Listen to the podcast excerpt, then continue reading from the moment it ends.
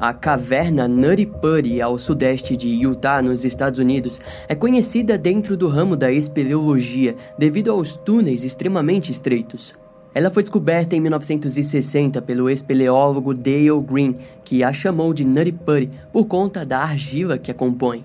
No auge da sua descoberta, ao longo dos anos, mais de 25 mil pessoas a visitaram para rastejar dentro dos seus túneis perigosos e únicos.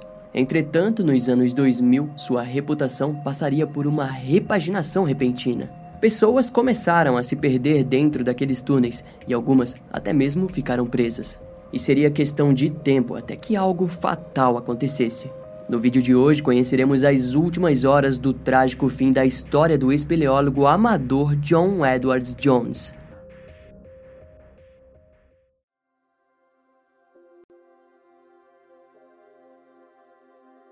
Na época em que a Nutty Putty foi descoberta por Dale Green, ele e seus amigos estudaram e se aventuraram em seu interior diversas vezes. A característica mais chamativa na caverna era a argila viscosa que se apresentava ao longo de suas paredes apertadas. Dale Green decidiu a chamar de Nutty Putty ao notar que a argila eventualmente se transformava em massa elástica. No entanto, a formação da caverna era curiosa, pois, ao contrário das outras, ela havia se iniciado pelo fundo. É comum que as cavernas de calcário comecem a se formar pelo topo, quando a água passa a dissolver as rochas. Já a Putty se formou devido às atividades hidrotérmicas que aconteciam em seu fundo. Em outras palavras, a água quente das profundezas da Terra foi forçada a ir para cima. Como resultado, as rochas dissolveram e deram origem aos corredores estreitos e divergentes que poderiam ser encontrados apenas na Nutty Putty. E após a sua descoberta, ela rapidamente alcançou o conhecimento dos exploradores. Localizada no topo da colina Blowhole Hill, em Utah, sua entrada de 1,80m de largura e sua queda inicial de 4,5 metros era anestesiante. Ao entrar, os exploradores possuíam duas opções: a primeira era descer o Big Slide. A segunda era escolher a esquerda e ir em direção a uma parte chamada de O Labirinto. Foram anos sem um mapeamento adequado, então muito do que se sabia sobre a Nutty Putty era devido às informações compartilhadas pelos exploradores mais experientes. E isso viria a mudar no ano de 2003, quando a caverna foi mapeada e apresentou uma profundidade de 45 metros a partir da entrada. Obviamente, sua profundidade está muito longe de a tornar famosa. No entanto, seus túneis e passagens fizeram dela um objetivo a ser completado. Como visto no mapa, vários dos seus pontos foram nomeados além do Big Slide. A região do Canal do Nascimento, ou em inglês The Birth Canal, é a parte mais procurada para exploração. Seguindo dela, existe o rastejamento da aorta e o assustador devorador de escoteiros, ponto que comumente não eram alcançados sem equipamentos ou uma equipe de apoio. E como você já está desconfiado, nem tudo são flores na história de Nutty Putty. A textura macia, marrom e angustiante fez com que em 1999 houvesse o primeiro incidente. E cinco anos depois, dois escoteiros ficaram presos por horas numa das regiões estreitas da caverna. Um dos jovens, de 16 anos, ficou aproximadamente 14 horas preso em um único ponto, até ser salvo pela equipe de socorristas. Após a quase morte dos jovens, as autoridades decidiram fechar a caverna. E o evento fez com que a sua popularidade crescesse ainda mais, fazendo com que fosse reaberta. No ano seguinte, um portão foi posto como forma de evitar o fluxo contínuo de exploradores na área, já que haviam alcançado um número de 5 mil por ano. E eventualmente a Nutty Putty acabou sendo fechada novamente. Foram três anos sem ninguém se aventurar no local, mas em 2009, a Timpanogos Grotto, responsável por administrá-la, aceitou um acordo para que a caverna fosse reaberta. Naquele ano, as pessoas deveriam fazer reservas online para que um grupo de pessoas por vez se aventurasse na caverna. A administração também decidiu fechar a entrada da região ao anoitecer com um cadeado, mas isso não evitou que curiosos se aproximassem. Curiosamente, a maioria decidia se aventurar ao anoitecer, significando que muitas vezes os exploradores não utilizavam os devidos equipamentos necessários. Especialistas notaram que a visitação frequente fez com que a superfície da caverna ficasse de certa forma cada vez mais lisa. Daquele modo, a administração tentou restringir os exploradores para que eles fossem apenas durante o dia antes que uma tragédia acontecesse. No mundo da espeleologia, Parinuri era uma caverna única, mas que exigia um grau de habilidade diferente para que fosse explorada. Habilidade essa que o jovem John Edwards Jones sabia que possuía. Entretanto, o que estava prestes a acontecer estava longe do seu controle ou de sua experiência em cavernas. John certamente não sabia, mas a decisão de explorá-la significaria o fim de sua história. Nessa foto, John tinha seus vinte e poucos anos e era um filho, marido e cristão devoto. John era casado com Emily Jones, com o qual teve uma filha. Mas, para a alegria de ambos, em 2009 o casal já aguardava por um segundo filho. Sua família era enorme. John possuía cerca de 16 sobrinhos e sobrinhas e era realmente amado pelos seus familiares. Além disso, ele era visto como um homem engraçado, ético, fiel e extremamente apegado às crianças da família. Mas o seu maior ponto positivo era a sua fé no Evangelho. Foi através dela que John tinha sido lapidado para ser um marido, um pai e um filho. Em 2009, ele estava em seu auge com seus 26 anos, casado e cursando cardiologia pediátrica na Universidade da Virgínia, Estados Unidos. Mas antes de se tornar esse homem, ele e seus irmãos eram frequentemente levados para explorações em cavernas em Utah. O responsável por essas aventuras era o seu pai, que sem dúvidas era um amante de cavernas. Sua paixão era tanta que ele criou um grupo chamado Utah Cave Rescue, uma organização com o objetivo de ajudar pessoas que ficassem presas em cavernas. E junto a ele estava John e seu irmão Josh, que, embora fossem jovens, faziam parte da organização. Contudo, depois que John teve uma família, ele acabou se afastando das aventuras em cavernas. Pelo menos foi assim até novembro de 2009, quando ele convidou sua esposa para visitarem seus familiares em Utah. Ao chegar, Todos já estavam cientes do plano dele. Uma excursão pelas cavernas de Utah deveria acontecer para relembrarem os velhos tempos. Então, no dia 24 de novembro, antes do famoso Dia de Ações de Graças, John, mais nove amigos e alguns familiares, incluindo seu irmão, decidiram irem até a caverna Nutty Putty. Era por volta das 8 horas da noite quando o grupo encontrou a entrada. Assim como várias outras cavernas, a sua entrada era comum e espaçosa. As crianças e as pessoas menos experientes ficaram na região menos perigosa da caverna, no Big Slide, que você pode ver no mapa. Entretanto, John, seu irmão e mais alguns amigos decidiram ir mais fundo. Após uma hora de exploração, John acreditou que estava no ponto do canal de nascimento da caverna, um local que era bastante procurado por exploradores. A entrada do canal é estreita e realmente desafiadora, mas, de acordo com as fontes, uma sala maior se apresentaria. Pelo menos era isso o que John sabia. Mas ao se rastejar para dentro, ele percebeu que o túnel não ficava maior. Porém, confiante, John mesmo assim continuou avançando. Eventualmente, ele notou que talvez tenha feito uma péssima decisão, pois a passagem parecia ficar cada vez mais acentuada para baixo.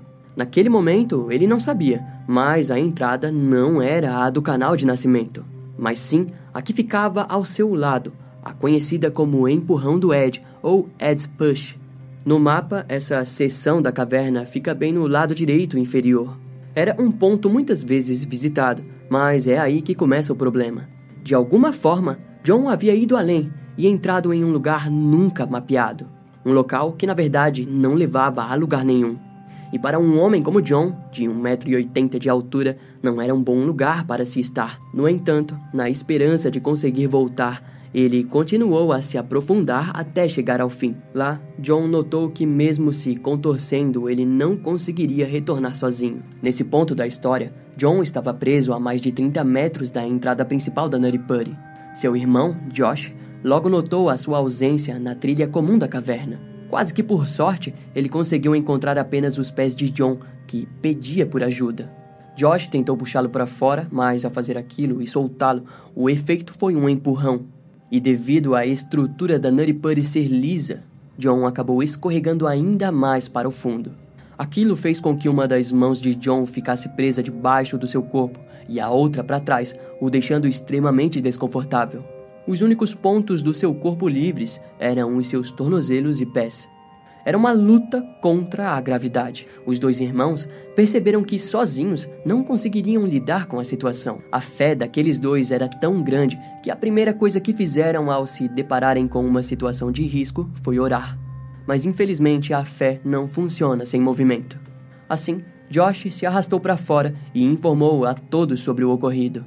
Em seguida, saiu da Putty e buscou por sinal para ligar por ajuda. Enquanto isso, um dos amigos do grupo se rastejou até John e o fez companhia. Algum tempo depois, uma equipe de resgate chegou no local e, diante a dificuldade do caso, eles discutiram diversos planos de como tirar John daquela fenda apertadíssima. A primeira tentativa seria a mais básica: eles pegarem uma corda presa a um complexo equipamento de roldanas e laçarem as pernas de John.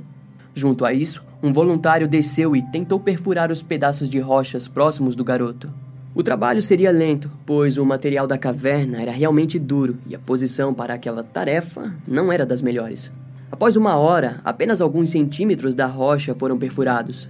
O avanço foi basicamente insignificante, e simplesmente puxá-lo era impossível devido ao pouco espaço que possuíam. A equipe então usou o sistema de corda ancorado em polias com parafusos nas paredes da caverna. Os esforços foram seguidos de estudo.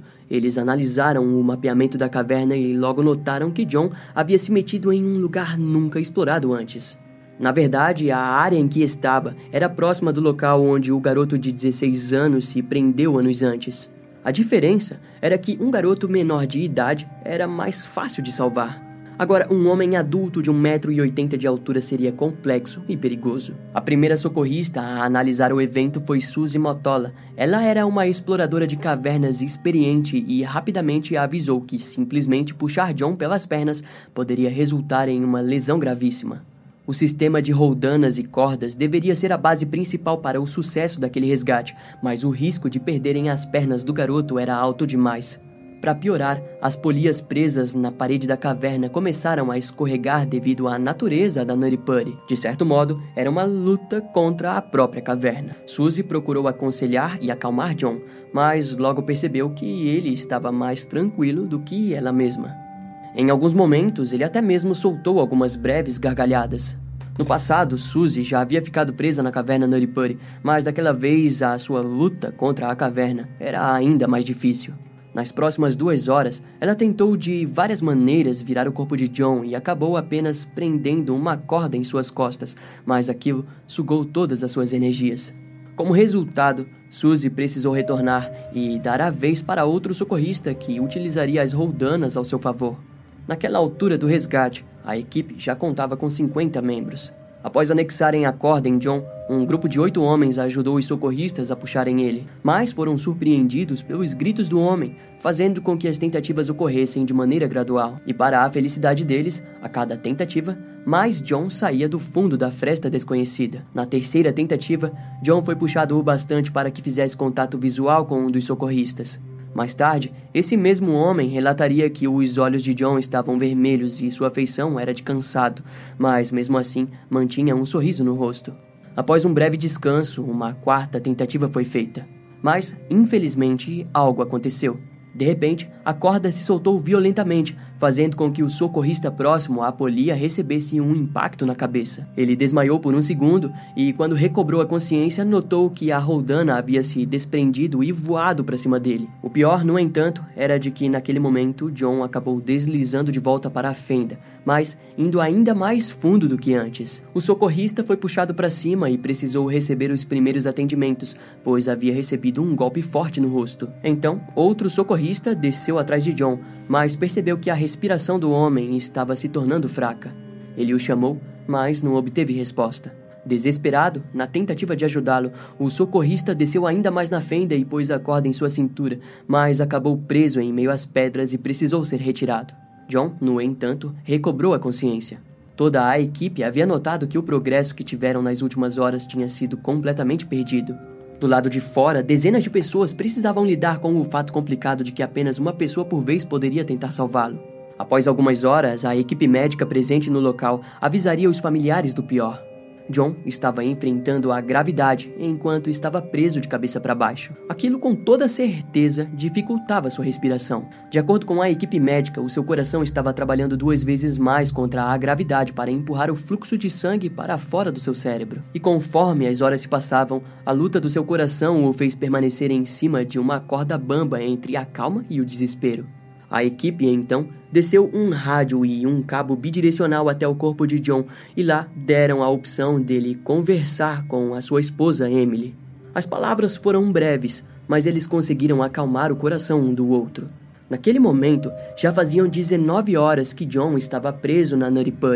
O fracasso nas tentativas fez com que os socorristas tentassem manter John acordado enquanto outras alternativas fossem pensadas. E para isso, eles cantavam e conversavam com o homem. Porém, a esperança estava partindo a cada minuto. Tudo o que eles podiam fazer naquele momento era inserir uma injeção na perna de John para acalmá-lo. Anteriormente, eles o alimentaram brevemente com tubos intravenosos, mas tudo aquilo não era promissor o bastante. Quando um novo buraco para as roldanas foi terminado, o socorrista alcançou novamente John, mas tudo estava silencioso. A operação já havia durado 26 horas. E foi próximo da meia-noite do dia 25 de novembro de 2009 que um médico da equipe analisaria o estado do garoto. Ele se aproximou lentamente, mas com pouco esforço notou que John estava falhando, levando a uma parada cardíaca. A posição do corpo e o local pouco vantajoso para a equipe fez com que aquela luta contra a natureza fosse perdida. Cerca de 137 pessoas estavam trabalhando duro para tirá-lo daquele local, mas todos eles precisaram lidar com a informação de que John Edwards Jones, de 26 anos, havia morrido. As notícias foram péssimas para todos. Aquele pessoal foi obrigado a retornar para casa de mãos vazias com o fato de que uma vida havia sido perdida diante deles. Quando entrevistado, um dos socorristas disse visivelmente abalado que aquele foi o resgate mais difícil que já atuou em seus 29 anos de voluntariado em buscas e resgate de Utah. Na manhã seguinte, os familiares precisaram ouvir a difícil decisão de que o local em que o corpo estava era difícil e perigoso demais para que uma tentativa de o retirar fosse realizada. As notícias foram esmagadoras. A caverna Nutty havia se tornado a sepultura e o local de descanso final de John Edwards Jones. Os familiares de John, a escola de Utah e a administração institucional de terras responsável pela localidade da caverna fizeram um acordo para que a entrada da caverna fosse selada. Uma pequena equipe ficou responsável por detonar explosivos alguns metros antes do corpo de John. Em seguida, a entrada da caverna Putty foi selada com concreto. Nas primeiras semanas da tragédia, a caverna recebeu o nome de Caverna John Jones, como homenagem e respeito à memória do espeleólogo John Edwards Jones. Os familiares botaram uma placa memorial na entrada para que a perda fosse sempre lembrada. Ao longo da história da caverna, ela sempre foi lembrada por sua complexidade, mas antes da fatalidade já vinha se provando um destino perigoso e traiçoeiro. Dessa forma, o movimento por parte da comunidade da espeleologia foi bem contrário à decisão da caverna ser fechada. Alguns grupos do Facebook tentaram lutar contra o selamento, mas não conseguiram atenção o bastante para que fosse evitado. No ano de 2016, o longa-metragem The Last Descent foi dirigido pelo cineasta Isaac Halacima, que quis trazer ao público a aprovação que John suportou em suas últimas horas de vida. No longa é possível experimentarmos um pouco do sentimento angustiante e claustrofóbico que o evento é capaz de causar. O cineasta disse que visitou a caverna Putty apenas uma vez, mas nunca teve coragem o bastante para passar da entrada. Atualmente, as opiniões sobre a caverna são variadas. O especialista em cavernas John Jasper compartilhou que durante a sua vida já levou muitos jovens para a caverna Putty. Ele disse que a exploração de caverna pode ser algo divertido e seguro, desde que as medidas de segurança sejam tomadas. Frente aos anos que já se passaram da tragédia, ele acredita que o corpo de John deve ser retirado para que um enterro adequado seja feito. Outro apoiador foi o próprio Dale Green, responsável pelo descobrimento da caverna. Ele disse que a caverna poderia ser mantida aberta desde que uma parte dela fosse selada para evitar novos acidentes. Em 1960, quando Dale descobriu a caverna ao lado dos seus amigos, eles a nomearam de Silly Putty, em referência à textura macia e marrom do local, mas logo mudaram para Putty. E como já contamos antes, o local ficou famoso devido às suas dificuldades. Mas Dale jamais imaginaria que um dia aquela caverna se tornaria o túmulo de alguém. John Edwards Jones foi um spelunker desde os seus 4 anos de idade. Os spelunkers são pessoas conhecidas por serem amantes de cavernas. Para eles, os pequenos espaços são aventuras a serem vencidas. Todo o tempo gasto nessas explorações são valiosas para pessoas como um dia John foi. Na época da tragédia, a caverna Nutty não havia sido totalmente mapeada. Ela era um lugar traiçoeiro que até mesmo o jovem John não pôde vencer. O que aconteceu foi uma verdadeira tragédia. O território desconhecido que engoliu John nos deixou um lembrete sombrio de como cavernas podem se tornar lugares assustadores. Nos anos seguintes à morte do seu ex-marido, Emily acabou se casando com um homem chamado Donovan Sanches, com quem teve outro filho. No dia do seu casamento, quem a levou até o altar foi o pai do seu ex-marido, John. Embora a tragédia tenha abalado ambas as famílias, a amizade, amor e aceitação prevaleceu para aqueles que conseguiram retornar às suas vidas normais. Esse caso vai ficando por aqui. Eu espero que você tenha gostado. Não esquece de me seguir nas outras redes sociais. Meu Instagram é brian.m com dois M's, E-M-M-E. E não deixe de conhecer o meu canal no YouTube com os episódios mais recentes que irão demorar um pouco mais para vir aqui pro podcast. Eu vou ficando por aqui, até a próxima e tchau.